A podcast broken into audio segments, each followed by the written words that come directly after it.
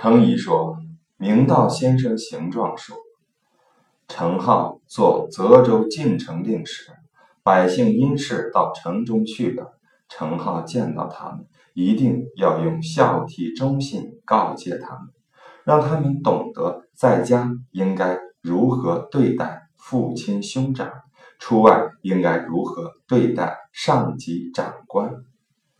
估量乡村之间的距离。”分别组成五把，让他们有出力服役的事就互相勉励，有患难就互相救助，奸诈的人就无处容身。凡是孤独和残废的，要他的亲族和乡里负责，不能让他们流离失所。行路的人从其境内经过，凡有大病小痛，都能有所奉养。各乡都建有义学，程颢先生在闲暇的时候亲自到这些学校去，招来当地的父老交谈，儿童所读的书，亲自为他们订正断句，老师不称职，就为他们另行配备，选择子弟中的优秀者，集中起来加以教育，乡民们组织社团。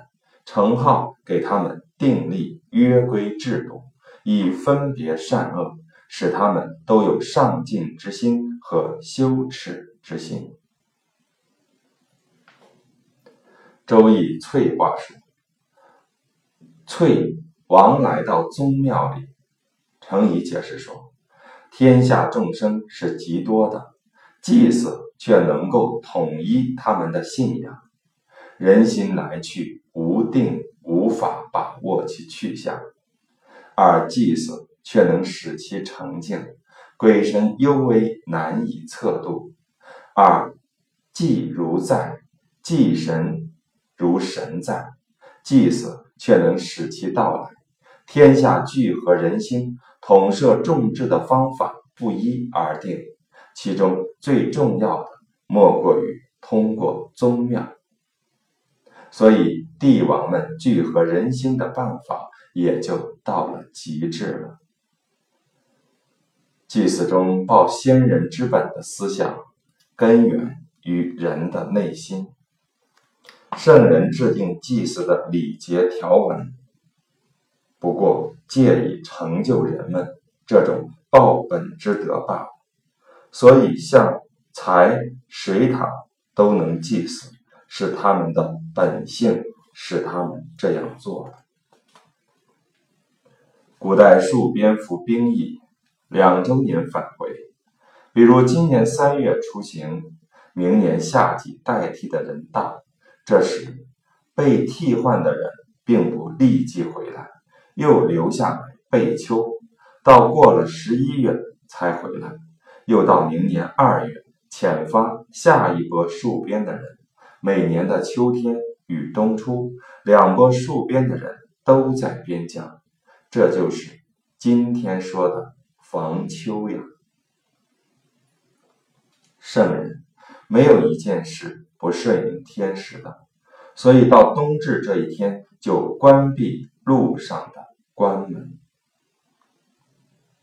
韩信带兵越多越能治理，其原因。只是每人的职分与限数都十分明确。程颐说：“管理统领人也要有法度，只依靠禁令严不能成事。当今统帅千人，要使这一千人都能按时吃饭，仅仅能做到这一点的，能有几人？我曾说过。”周亚夫善于统兵，军中夜惊，他作为主将，硬是躺着不起来。仓促中能镇定不起是很好，然而为什么会夜惊呢？仍是他统军未能做到尽善。要统摄天下人心，受宗族亲爱之情。使风俗淳厚，使人不忘自身血统传承的本源，就应修明谱，蝶变明系派，收系代士族之人，立起宗子之法。宗子之法废坏，则人不知道自身宗派从何处沿袭而来，以至于人迁移于各地，常常是亲缘未断，人已不相识。现在应先在一两个显贵大人之家试行宗子法。实行这一办法的关键在能够拘束坚守得定，而要拘束坚守得定。就应该像唐朝时一样建立家庙宅院，并且不得分割祖业，从族中选一人来主管这份产业。大凡人们管理家族的礼法，应该每月一次聚会，以聚合本族人心人情。古代有花树韦家宗会法，可以采取。每当有族中人从远方来，就聚会一次。族中有吉凶嫁娶之类的事，更应该在一起举行典礼，使骨肉之意常常相通。骨肉之亲之所以日益疏远，只是由于互不相见，情感不相交罢了。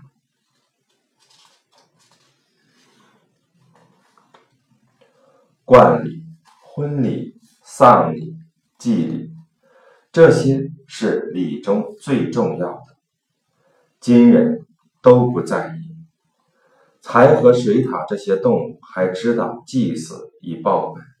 今天士大夫之家大多忽视这些，对自身的奉养丰厚，对于先祖却很非薄，很是不应该的。我曾经修了六礼。大略是说，一家一定要有家庙，庶民百姓立个影堂，庙里一定要有神主，高祖以上的神主就应当撤去，埋在葬处。又说，今人用画像祭祀，或许有一根胡须、一缕头发不像先人，那么所祭的。就是别的人大为不便。月朔必心，见过祖考以后，自己才能吃。四时之际，在每季的第二个月，祭祀高祖以下旁之亲人没有后代的，另设位祭祀。冬至祭始祖，冬至一阳始生之时，始祖其出生民的。最早祖先始祖没有神主，在庙中正位设两个神位，男女祖先合在一起祭下。立春祭先祖，立春是一年之中生物的开端，先祖指十祖以下、高祖以上的先祖，不是某一个人。先祖也没有神主，设两个神位。分别记下男女先祖。九月祭祀父亲之庙，九月是作物收成的时候，逝世纪念日这天要把神主移到家中正寝祭祀。凡是侍奉已死者的礼节，应该比奉养活着的人丰厚。一家人如果能保持住以上几件事，应该比奉养。活着的人丰厚，一家人如果能保持住以上几件事，即使是孩子，也可以使他渐渐的懂得礼仪。选择墓地是选择土地的美与不美，土地美，祖先的神灵就安，子孙也翻盛。那么，怎样才叫土地美呢？土壤色泽光润，草木生长茂盛，这就是地美的验证。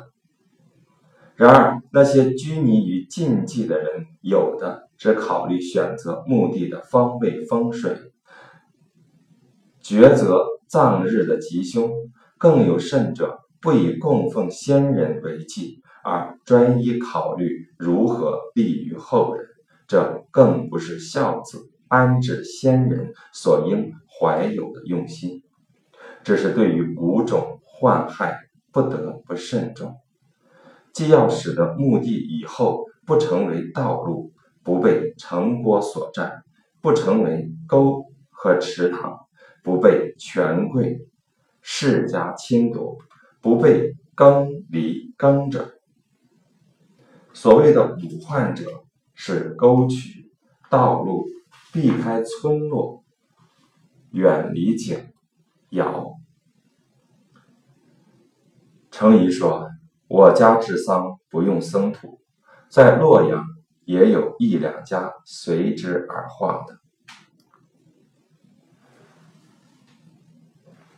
现在没有了宗子，所以朝廷也就没了侍臣。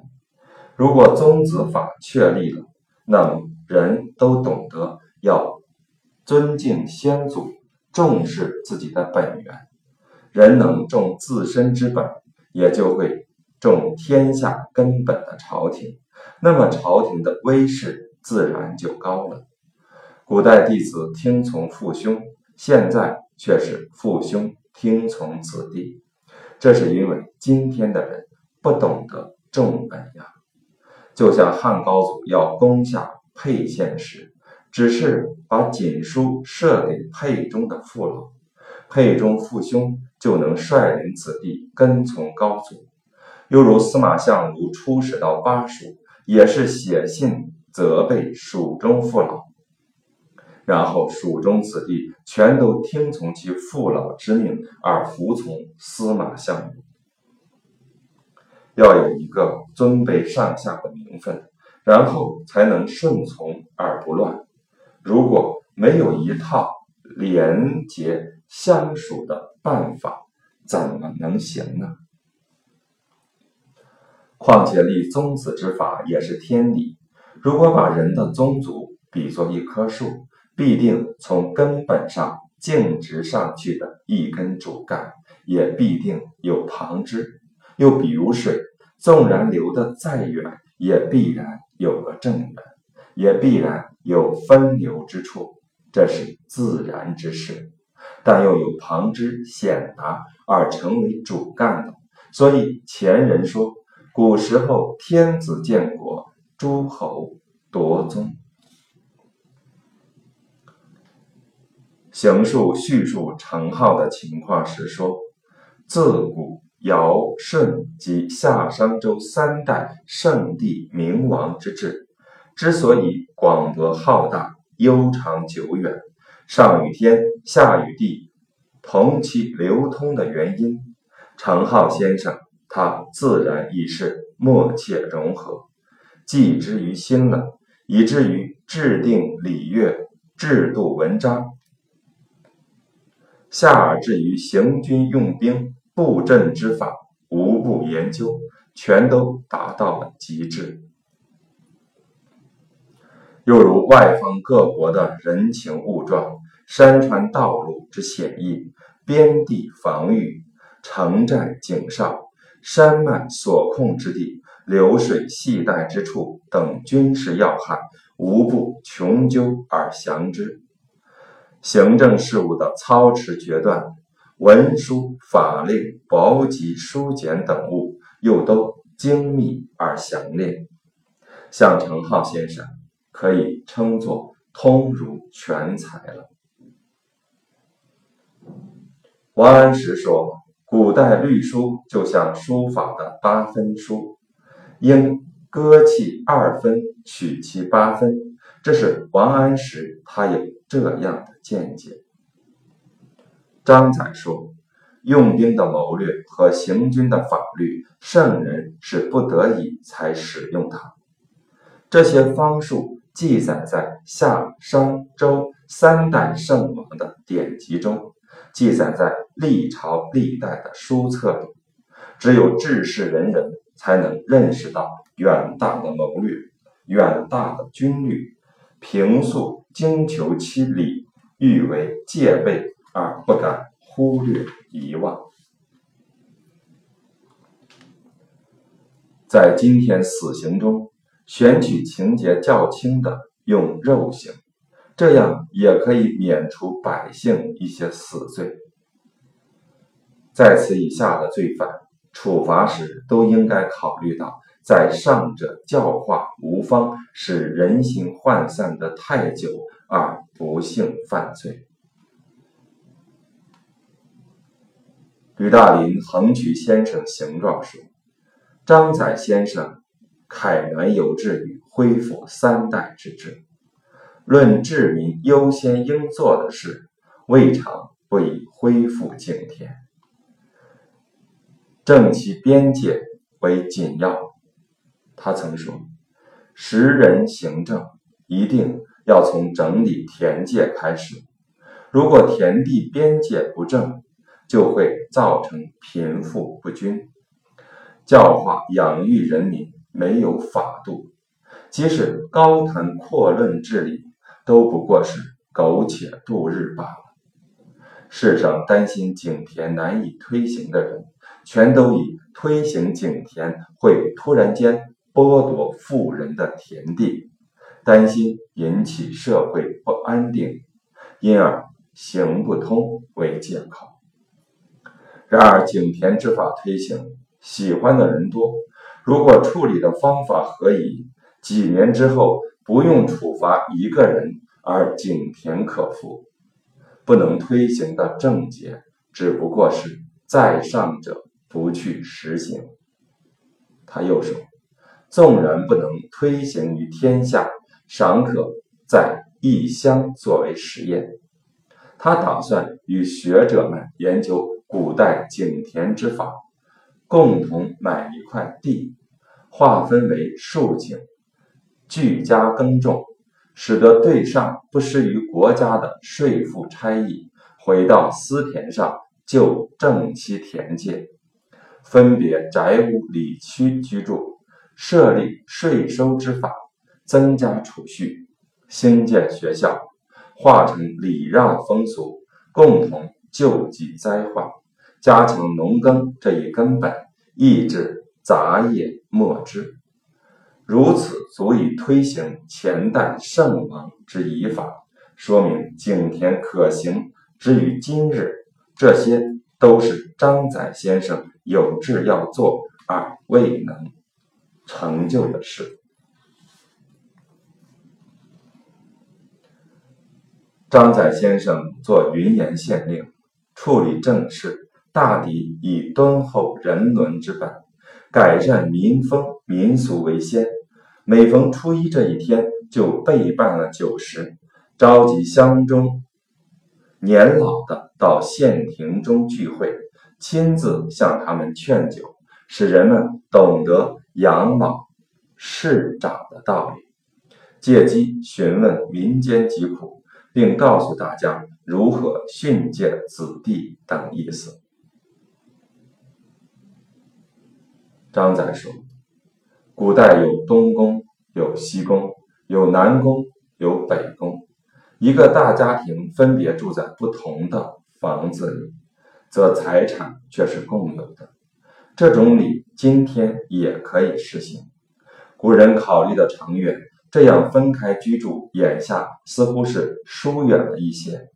其实这样才能长久相亲。”因为几十上百口的一个大家庭，自然是饮食衣服难以统一，有分开居住才能容得儿子们表达对自己父母特有之情。用这种办法，使各自儿子对父亲单独尽孝，能回避其叔父伯父。儿子如果不对自己的父亲偏厚，就不成其为子。古代的人细致入微的体会人情，如果一定要都住在一所房子里，有叔父有伯父，则作为儿子怎么能单独对自己的父亲偏厚？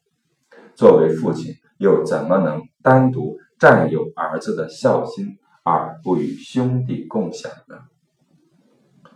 至于父子分开居住，是对有朝命为官之士的要求，可见地位越尊贵就越严格。所以说，所谓的义公，就如今天兄弟们各住在一边，并不是分家各自生活。治理天下不用井田法，到底也没法达到平均。大陆之所以好行，也只是因为它平。